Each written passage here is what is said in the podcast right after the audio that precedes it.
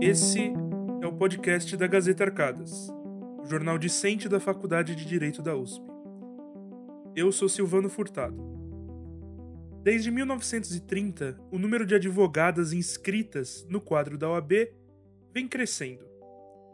Mas somente em 2021, o número de advogadas superou o de advogados. Apesar disso, ainda que as mulheres consigam se inscrever na OAB, seus caminhos até a ascensão aos cargos mais altos dos grandes escritórios são interrompidos pelo chamado teto de vidro, fazendo com que a maioria permaneça na base da profissão. Para conversar um pouco sobre isso, eu tenho aqui comigo a professora Patrícia Tuma Martins Bertolin, que é doutora em Direito do Trabalho pela Universidade de São Paulo e realizou estágio pós-doutoral na Superintendência de Educação e Pesquisa da Fundação Carlos Chagas.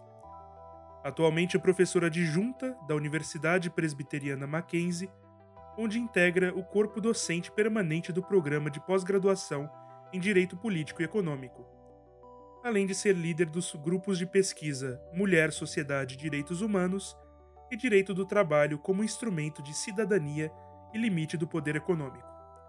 Muito obrigado por aceitar o nosso convite, professora. Imagina, Silvano, é, eu que agradeço.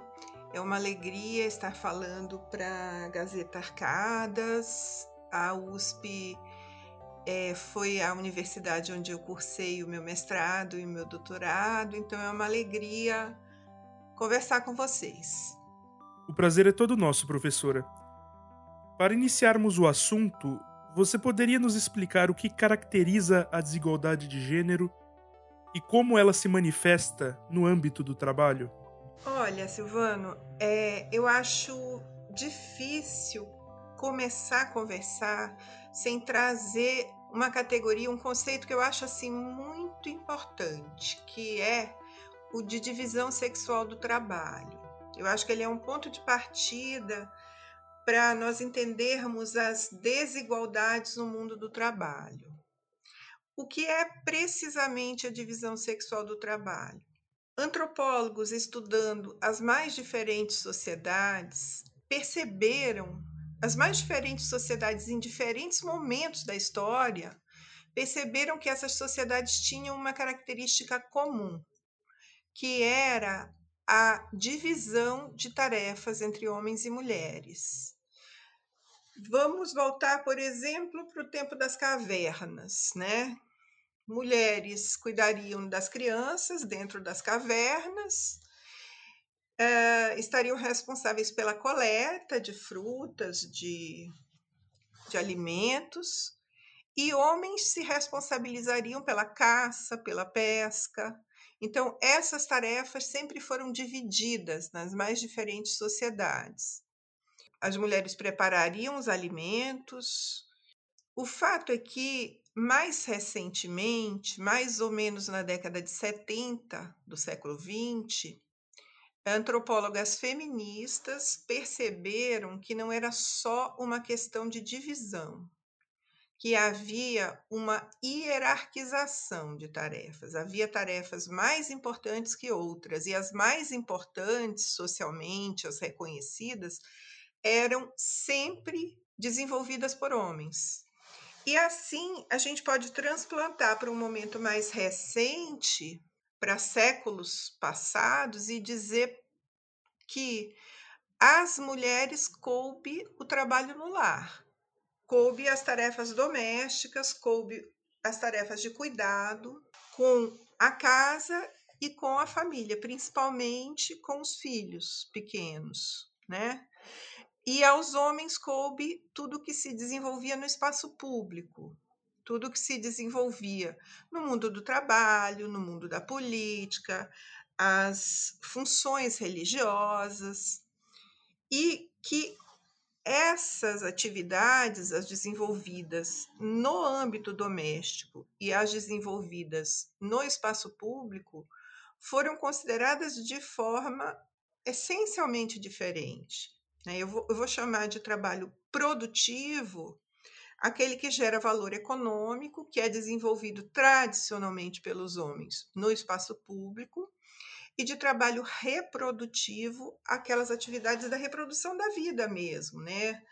Eu, eu costumo brincar com os meus alunos que as o que é o trabalho reprodutivo? São aqueles copos ou aquela louça que está suja dentro da pia e aparece misteriosamente limpa dentro do armário, limpa e seca dentro do armário.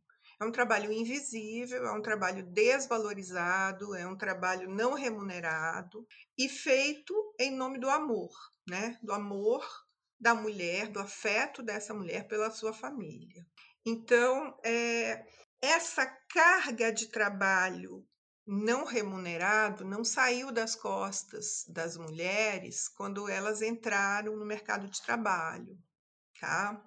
A minha pesquisa, ela diz respeito especificamente a mulheres advogadas de grandes escritórios, das maiores sociedades de advogados, no maior centro de negócio do país, que é São Paulo, mas você pode me dizer, ah, essas mulheres não fazem o trabalho doméstico, elas delegam a outras mulheres. Exatamente, a gente não tem um esquema predominante de compartilhamento com a família de responsabilidades. A gente tem um esquema de delegação que faz com que outras mulheres, em geral, mulheres pouco qualificadas, em geral não brancas, mal remuneradas assumam essas tarefas que seriam tarefas da mulher branca que entrou no mercado de trabalho, né? Muitas delas muito qualificadas, é o caso das advogadas dos grandes escritórios, muitas delas bem remuneradas, mas ainda assim elas continuam supervisionando esse trabalho, elas continuam sendo as responsáveis principais pela, por criar essas condições, essas, essa estrutura para que ela consiga trabalhar. Se o esquema montado de algum momento, em algum momento furar, é ela quem tem que responder. Se a criança adoecer, é ela que vai ser acionada. Então, a mulher não saiu dessa função de principal responsável pelas tarefas de cuidado, né? E isso faz com que ela não tenha entrado no mercado de trabalho em condições igualitárias, ela continua numa condição subalterna. Em linhas muito gerais, a explicação básica é essa. Professora, quais são as formas de se advogar no Brasil? A desigualdade de gênero, ela pode ser analisada de que forma em todas elas? Eu vou, eu vou te explicar as três formas de, de, básicas, assim, por meio das quais a advocacia é exercida. É, uma delas é por meio daquele escritório, geralmente de bairro, que faz tudo. Generalista, ele faz de um despejo a um divórcio, a, um, um, a uma partilha, tudo, tá? E ele é um escritório que não funciona como uma empresa, ele é mais uma coisa menor, que é pautada na amizade entre aqueles sócios e que, portanto, a questão da carreira das mulheres é uma questão dela, delas se relacionarem bem com esses. É o sobrinho com a tia, ou ao contrário, a mãe com o filho. Então, nesses escritórios, é, não há que se falar nesse tipo de questão. Um outro tipo de escritório é o escritório boutique. Ele trata de determinada área específica do direito, ele está atrelado ao nome de um profissional renomado. E é óbvio que se esse profissional tiver uma filha que também for advogada naquela área, essa filha vai ter um espaço nesse escritório. Então também não é uma questão, né? Mas até então eu estou falando de relações pessoais, as sociedades de advogados, que são um modelo originalmente é, norte-americano, estadunidense, para melhor falar, estadunidense e inglês, e que foi transplantado para o Brasil a partir dos, do final dos anos 40, começo dos anos 50, elas pretendem ser empresas. E elas dizem que a carreira está aberta a homens e mulheres igualmente, que não existe uma preferência por nenhum desses, eu vou falar em sexos, não em gênero, tá? Que aqui a questão acaba sendo mesmo mais, mais básica, tá? Uh, então, elas dizem que ascender na carreira depende basicamente do profissional ter as competências que são necessárias para que ele suba do nível tal para o outro nível, né? E aí eu resolvi investigar isso pelo seguinte: a advocacia é uma profissão que se feminizou, como você observou no início. Agora, o número de mulheres inscrit inscritas na Ordem dos Advogados do Brasil superou o número de homens. E mas essa foi uma profissão que no passado foi pensada para ser exercida por homens, pelos filhos de famílias abastadas. Só mais recentemente, até porque as, as filhas dessas famílias só restava o casamento, né? As mulheres eram preparadas para o casamento. E só mais recentemente, a partir dos anos 70, que nós vimos o ingresso maciço de mulheres nessa profissão. Assim, os números realmente se multiplicaram é, vertiginosamente de lá para cá. Mas a profissão continuou moldada no mesmo formato, né? Então eu, eu tive essa curiosidade porque a literatura era muito vasta eh, relatando a existência de um teto de vidro, ou seja, de uma barreira invisível, a impedir que mulheres, eu poderia estar falando de membros de outras minorias, mas eu pesquisei é, mulheres, e aí, e aí podem me perguntar minoria, mulher, mulher é maioria, mas é, minoria não, não nesse sentido numérico, mas no sentido de quem é que exerce o poder em determinado contexto, né? As mulheres não são é, esse grupo, entre aspas, majoritário. Então, eu fiquei com a curiosidade de saber se existia no Brasil um teto de vidro, assim como a literatura me relatava que existia uh, nos Estados Unidos, na Inglaterra, na Alemanha, na França, em Israel, uh, na Venezuela. Eu tinha assim uma vasta literatura e eu queria investigar isso a partir de entrevistas, entender o processo, Uh, e a partir dos números que os próprios escritórios me passassem de homens e mulheres na base e no topo da carreira. Muito bem. Professora, como eu disse no começo, a última atualização do Conselho Federal da OAB mostrou que pela primeira vez na história o número de advogadas superou de advogados. Quais foram os fatores que contribuíram para essa equidade tardia? Já faz alguns anos que quem trabalha em cursos jurídicos, e é o meu caso, eu estou há 30 anos como professora em cursos de direito. Na verdade, nos primeiros anos não era exatamente direito. Eu dava aula de direito para curso de administração, ciências contábeis, mas eu estou há pelo menos 26 anos em curso de direito. E já faz uns anos que a gente repara que o número de mulheres na faculdade suplantou o número de homens. Mas as mulheres ainda convivem com muitas dificuldades. Já visto a pesquisa da professora Sheila Neder Cerezetti, professora de vocês, né? Que pesquisou as interações de gênero na sala de aula da Faculdade de Direito. É, o quanto existe um silenciamento das mulheres, por exemplo.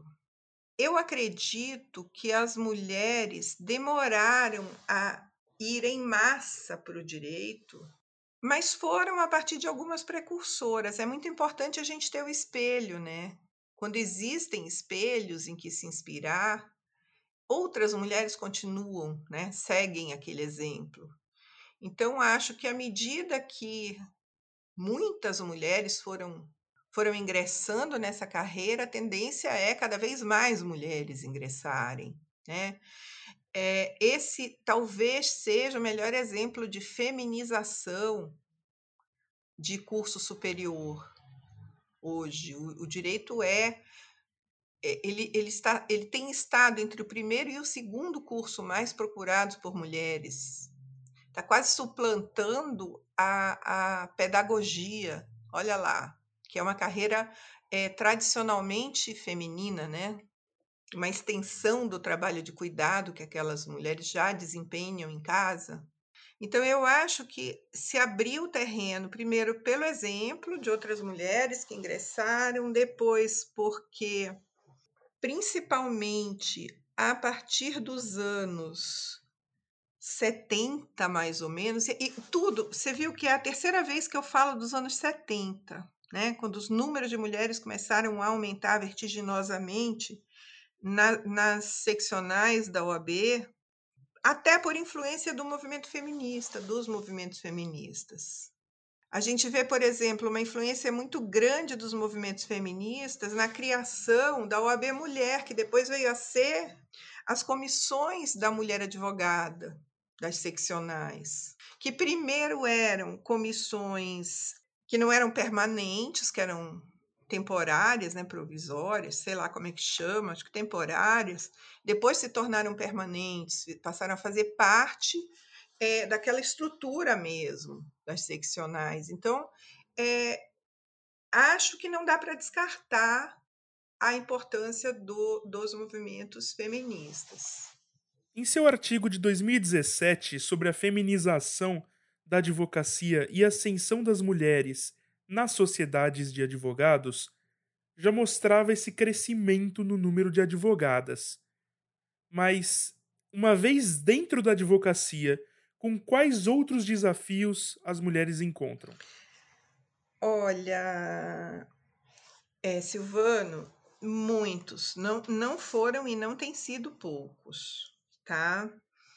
Eu ouvi muitas mulheres na minha pesquisa e muitas me disseram que naquela ocasião elas tiveram que desbravar áreas novas do direito. Uma, eu me lembro bem que ela me falou, me disse que o sócio fundador do escritório onde ela trabalhava confiava muito nela e chamou um dia e disse assim: Olha, estou com um cliente estrangeiro que quer uma consulta em direito das telecomunicações, isso no começo dos anos 70. Aí ela disse assim: Mas como é que eu vou dar consulta nesse assunto? Ele se vira, você não está com caso X? Ela, tô.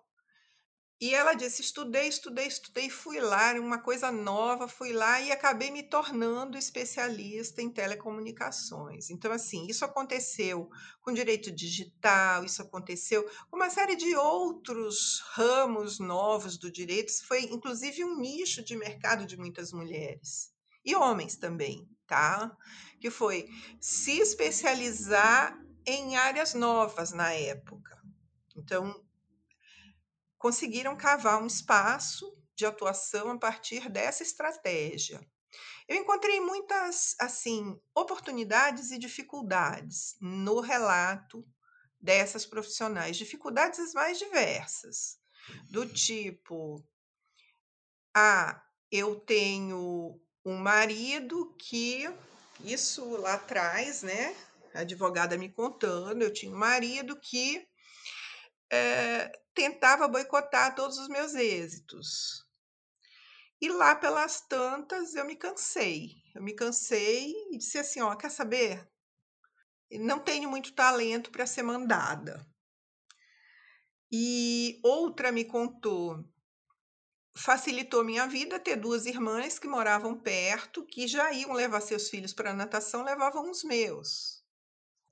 Então, eu acho que a principal dificuldade foi decorrente da divisão sexual do trabalho mesmo, né? Foi essa ideia de que é, o lugar preponderante da mulher é é o espaço doméstico.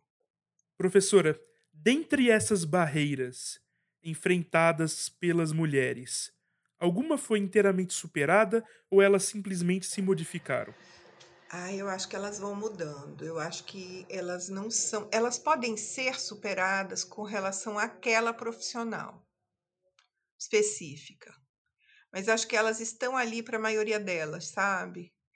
E vou te dar um, um, um exemplo, viu, Silvano, é, que eu acho que esclarece para os nossos ouvintes, as nossas ouvintes, um, um pouco desse processo.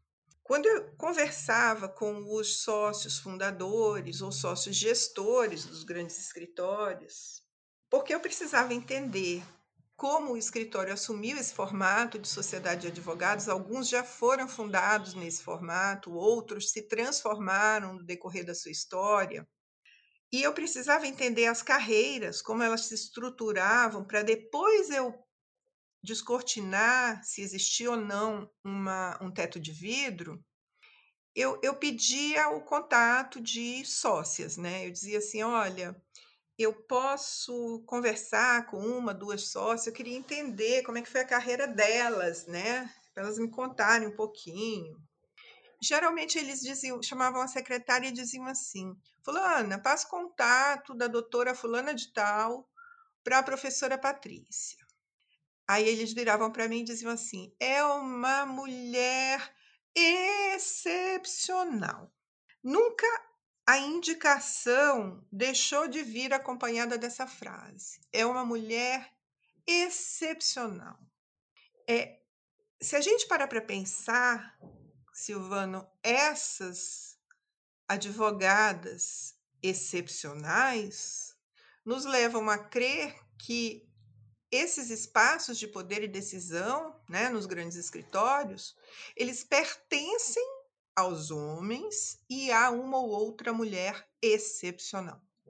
Nós, nós, mulheres normais, que não nos achamos nem um pouco excepcionais, cheias de falhas e, e também de predicados, mas com certeza nos percebemos com muitas dificuldades, já vamos usar isso como um obstáculo, né?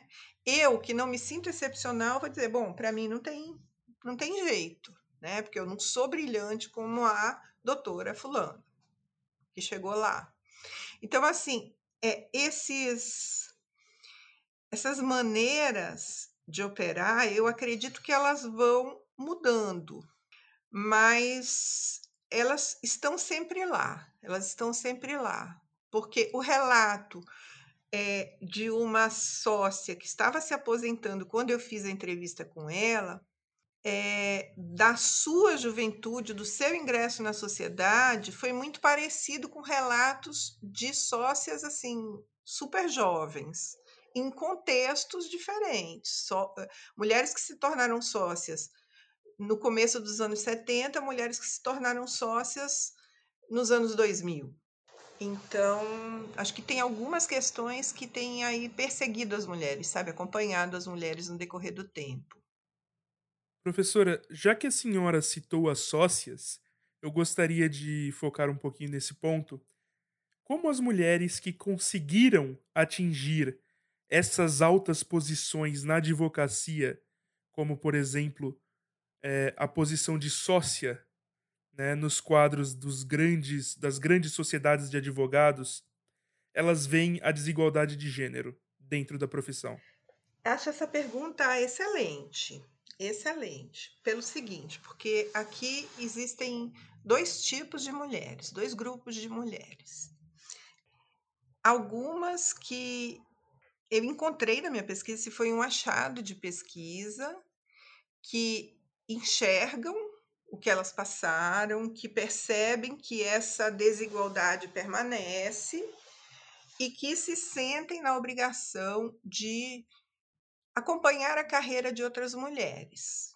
Então, é, uma delas me diz com todas as letras assim: eu pego aquela mulher que está voltando da licença maternidade, que o bebê chora de noite, que ela está exausta, que ela acha que ela não vai dar conta, que o escritório está demandando muito e ela está num período difícil da vida, porque não é fácil, né? A volta ao trabalho, é, depois da maternidade, e eu chamo e digo: olha, vem conversar comigo aqui, me conta quais são as suas dificuldades. Olha, eu vivi isso aqui. Será que a minha experiência te ajuda? Vamos pensar juntas em caminhos possíveis. E ela tenta é, alavancar a carreira de mulheres jovens. E aí eu perguntei para ela assim, doutora, a senhora faz isso, mas eu queria saber se outras advogadas que chegaram a sócias no escritório, o escritório é muito grande, fazem isso também. Ela falou: não, só eu. Aqui só eu. Aí eu perguntei por quê? A que a senhora atribui isso? Ela me disse: é, há mulheres que têm a síndrome do pão que o diabo amassou. Hã? Como assim? O que é isso? Né? O que é a síndrome do pão o diabo amassou? Se eu comi o pão o diabo amassou, outras têm que comer. Então, infelizmente, é isso. Muitas mulheres, quando ascendem, elas incorporam o discurso da meritocracia como uma forma de se valorizar. Esse é um discurso extremamente masculino.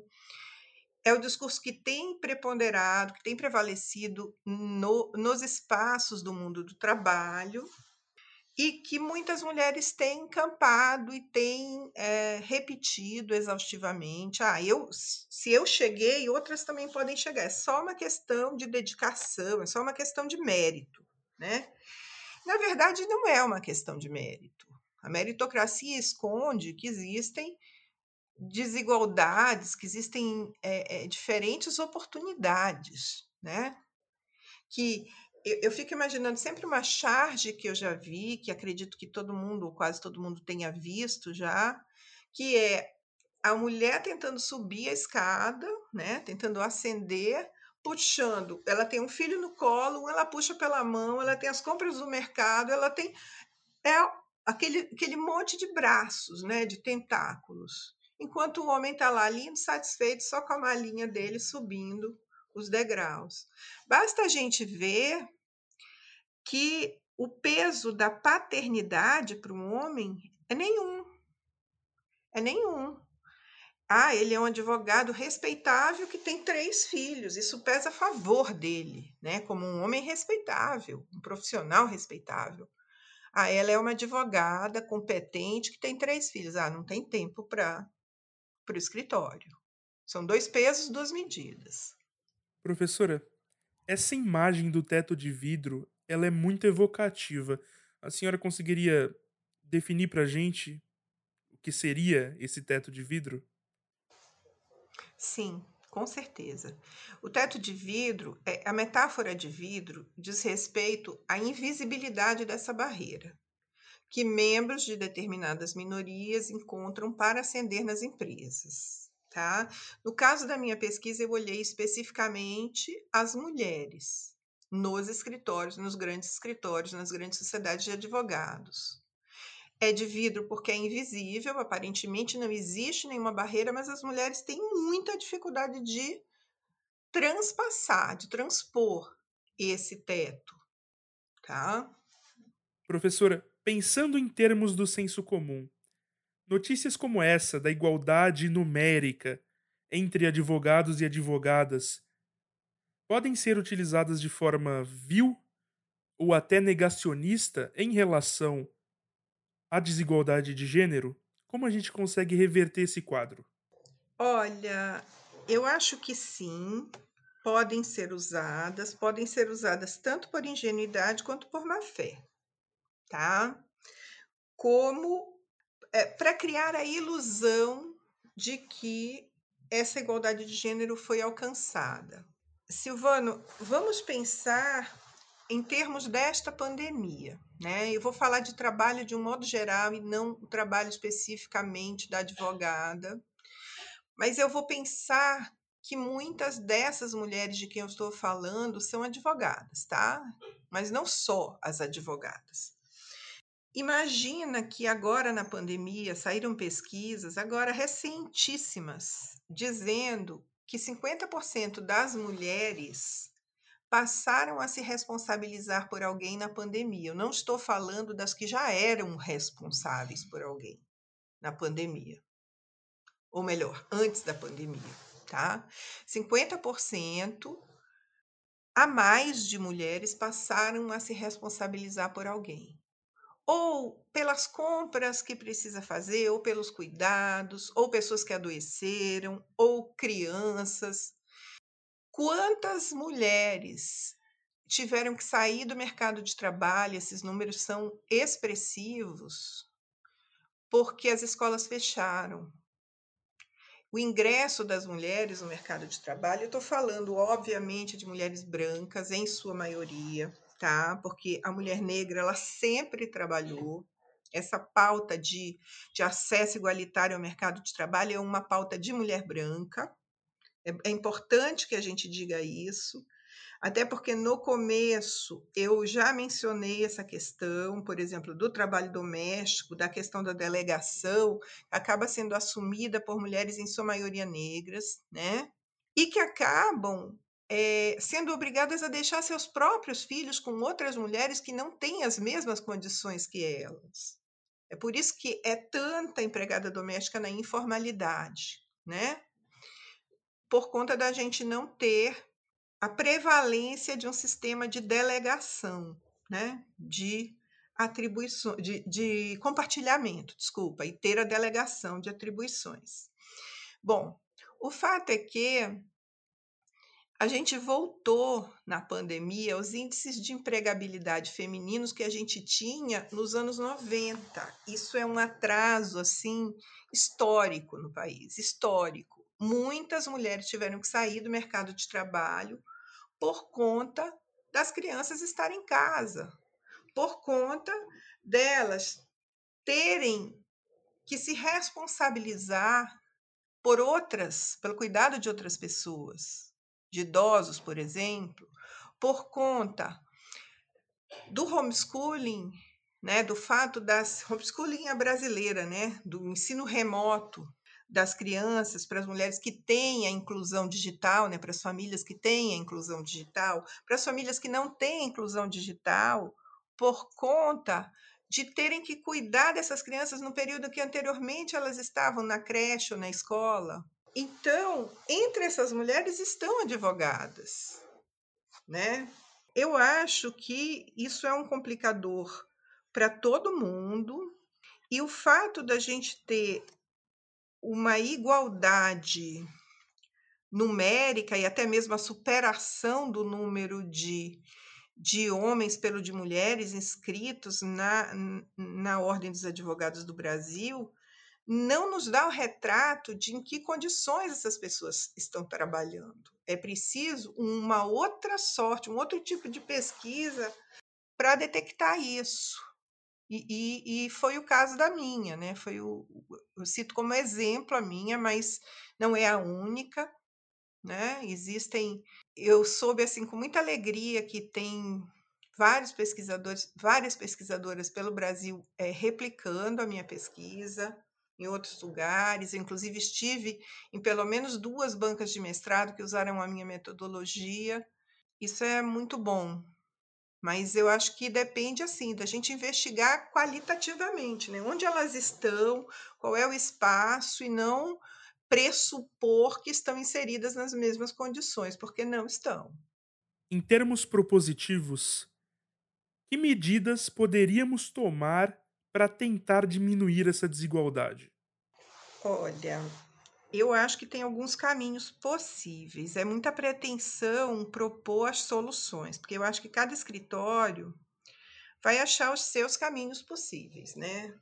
É sempre bom se propor medidas específicas voltadas àquele grupo, né, que está numa condição subalterna para tentar compensar essa desigualdade, né?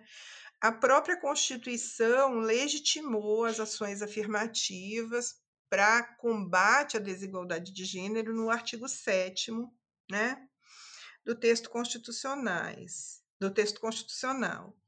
Então, acho que está aí. A gente tem essa possibilidade, a gente tem que lançar mão. Mas Eu, eu encontrei também comissão da mulher, é, programa de mulheres de fachada, tá? Existentes, mas é, relativamente inoperantes, muito mais para o cliente estrangeiro que tem uma preocupação com compliance na hora que ele vai escolher o escritório, que ele busca, ah, deixa eu ver se tem um comitê de diversidade, um comitê de mulheres, um programa disso, um programa daquilo, ele descobrir que tem, tá? Mas com, com ações pouco efetivas. Hoje, eu estou atualizando a minha pesquisa, investigando o percentual de mulheres no topo e na base da sociedade. E eu descubro que existe um avanço, não é desprezível, é, é um avanço na maior parte das, das sociedades, mas eu acho que existe um longo caminho a, a se percorrer ainda. Tá? Pode ser o fato da, da OAB, no final do ano passado, ter aprovado a paridade, que é um aspecto, uma questão que eu estou trazendo nesse meu, nessa minha segunda edição do Mulheres da Advocacia, sirva de estímulo aos escritórios. Ele, é, essa paridade ela se reflita é, na realidade dos escritórios. É possível. Não sei, nós vamos ter que que avaliar isso com o passar do tempo. Mas existem, existem caminhos possíveis. A mentoria, eu mencionei para você agora há pouco, a advogada que orientava voluntariamente, sem qualquer programa de mentoria formalizado no, no, no escritório, que ela orientava a carreira das mais jovens, favorecendo os contatos, facilitando para as mais jovens elas não terem que aprender com a própria experiência, passando para elas a maneira como ela fez na sua carreira e que funcionou, e que às vezes a gente aprende errando, né? Ou seja, não deixando que as mais jovens errassem e demorassem tanto para ter êxito na carreira quanto ela demorou, por exemplo. Então, eu acredito muito na mentoria, eu acho que ações afirmativas são o caminho, a não ser que a gente queira dizer assim, ó, vocês aí desta geração, esqueçam, voltem daqui a duas gerações, pode ser que a situação esteja mais equânime. Não é assim, né, Silvano? Não é assim. Professora, que dica, conselho a senhora daria para jovem advogada é, que acabou de sair da faculdade ou para estudante de direito que está passando por esse processo agora para o futuro profissional dela, o futuro como advogada? Eu daria, eu daria alguns. Um deles, que eu acho que é chave, é o sejam mulheres que alavancam a, a vida e a carreira de outras mulheres. É, não comprem o discurso da meritocracia que esse discurso da meritocracia só tem como função complicar a vida de vocês, a nossa vida. Mas eu já não falo é, na primeira pessoa do plural, porque eu já me, me, me sinto de uma outra geração, tá? Então, é, não incorporem o discurso masculino. Não se iludam de que vocês são iguais a eles, porque vocês não são, tá? é, as grandes decisões, em geral, elas são tomadas no futebol, no clube do charuto, nos espaços masculinos, no jogo de, de golfe. É, é impressionante, é impressionante. Então, são espaços que deliberadamente excluem as mulheres do happy hour. A mulher saiu correndo para buscar o filho. E as decisões vêm tomadas então, construam as suas estratégias, não queiram colocar os homens numa condição subalterna, não é isso, não se trata de mudar um sistema de dominação masculino por um feminino, não. Se trata de coexistir com respeito. né? Nós não somos diferentes porque somos homens ou mulheres. Não existe essa história de cérebro de homem, cérebro de mulher. Eu acabei de comprar um livro que eu não vou me lembrar o nome agora, mas que é, é um livro de, um, de uma neurocientista mostrando que não existe cérebro de homem, não existe cérebro de mulher que as nossas diferenças, essa coisa de ah, a mulher é mais detalhista, o homem é mais racional, a mulher é mais sentimental, essa, essas questões elas são decorrência da socialização. Então, quanto mais diferentes, diversas forem as equipes, mais rico é o trabalho que resultar daí. Mais rico é o trabalho. É, a sociedade como um todo ganha. Né? E eu não estou falando só da sociedade de advogados, mas estou falando do agrupamento humano mesmo. E, e persistam. Uma coisa que eu acho que as meninas já entenderam, mas que é, é, é injusta, sabe? É que é demandado desde cedo das meninas muito mais do que é demandado dos meninos. Muito mais. A mulher o tempo todo está se provando. O tempo todo ela tem que fazer o dobro para provar que ela é tão competente quanto. E isso precisa mudar, né? Perfeito. A senhora gostaria de dizer mais alguma coisa que não foi dito?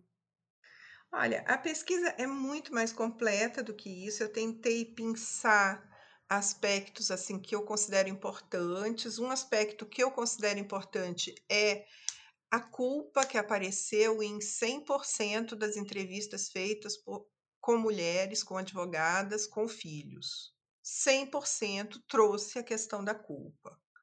E as que têm êxito na profissão são as que conseguem superar essa questão da culpa, de se sentir devedoras em casa, se sentir devedoras no escritório e serem cobradas e estarem se desdobrando. E mulheres que cobram outras. Mulheres que crucificam outras. A gente precisa começar a entender a palavra sororidade, né? Entender que, que eles entenderam isso, a gente ainda não. Que se a gente não se unir, a gente não vai conseguir condições de relativa paridade no mercado de trabalho, seja em que área for. Seja em que área for. Então, mulheres precisam alavancar outras mulheres. Não é trazer a amiga incompetente, não é isso. Não é isso. Mas é entender que aquela, aquela rivalidade feminina, aquilo foi criado pelos homens para que eles mantivessem o seu espaço. E eu tenho conseguido, na medida do possível, nos meus grupos de pesquisa, que todos sejam parceiros, todos e todas. E assim, e também não prescindir da ajuda deles. Eu acho que nós temos parceiros aí importantes para nos nos ajudarem a, a construir um mundo mais justo. Eu acho que é isso, viu, Silvano? Queria agradecer, agradecer bastante o convite. Foi uma alegria estar aqui, voltar à minha casa, né, a Universidade de São Paulo, é, e falar para essa geração nova. É, basicamente é isso. Professora, eu que agradeço a, a conversa foi bastante proveitosa. É, adorei, adorei conversar com a senhora. Espero termos uma próxima oportunidade. Ah, que bom. Eu também. Muito obrigada. E assim encerramos o nosso programa. Você encontrará mais conteúdo no nosso site gazetarcadas.com. Até a próxima.